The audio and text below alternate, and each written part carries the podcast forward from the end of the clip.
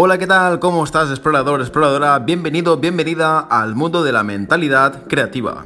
Aunque suene espiritual, abstracto o poco palpable, la mentalidad es la base de todo éxito en la vida, ya sea en una relación, en el rendimiento deportivo o en los negocios. Hoy vamos a hablar de sobre ya sé mis sueños, así que arrancamos.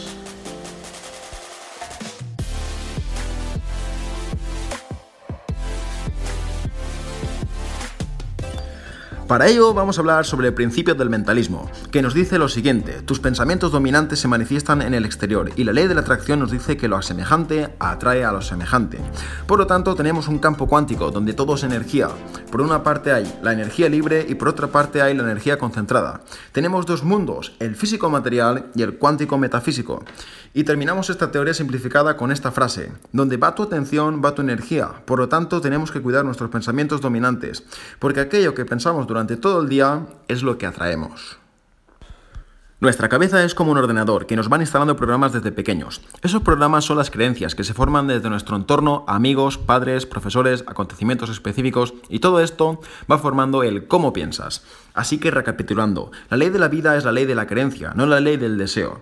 No obtienes lo que deseas, obtienes lo que tú crees que puedes obtener y lo que crees que es bueno para ti. Aquí vamos con otra ley, la ley del dar y recibir. Para poder recibir algo, primero tienes que dar. En los negocios lo que ocurre es que tú generas valor y luego lo capturas, como los Pokémon. Ja, ja, ja.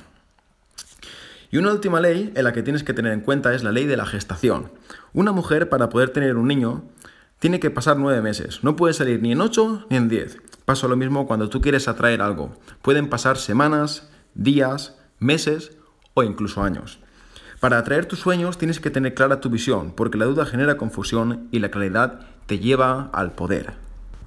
Hazte una lista de más de 100 sueños y luego elige los 30 que más te gusten y revísalos diariamente. Llegados a este punto te pregunto, ¿tienes claro cuáles son tus sueños? Aquí te dejo con un test de 10 preguntas provocadoras para que revises tus sueños, así que coge papel y boli y pon pause. La primera es, ¿cuáles eran mis metas a principio de este año? La segunda, ¿mis objetivos son los mismos o mi situación ha cambiado? La tercera, ¿hay algo a lo que me he estado dedicando últimamente, como un hábito, un proyecto de cualquier tipo o algún compromiso que ya no me encaja?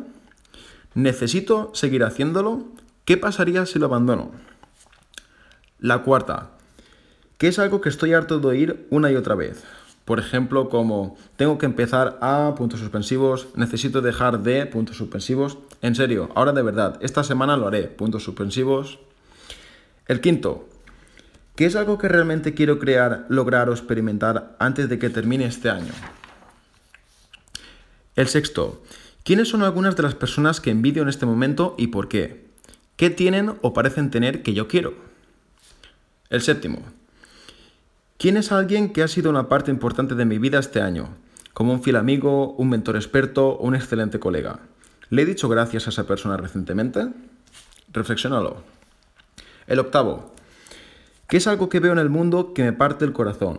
¿Qué podría hacer, decir, crear o aportar para formar parte de la solución? El noveno. Completa la frase. Este año una de las mejores decisiones que he tomado es una raya y escribes lo que tú quieras. Y por último, el décimo punto, que es completar la siguiente frase. Este año me siento muy satisfecho de mí mismo porque rayita y escribes lo que tú quieras. Así que permíteme recordarme que hay dos tipos de personas. Primero, las personas que siguen el camino cómodo y no van a realizar este ejercicio de test de 10 preguntas.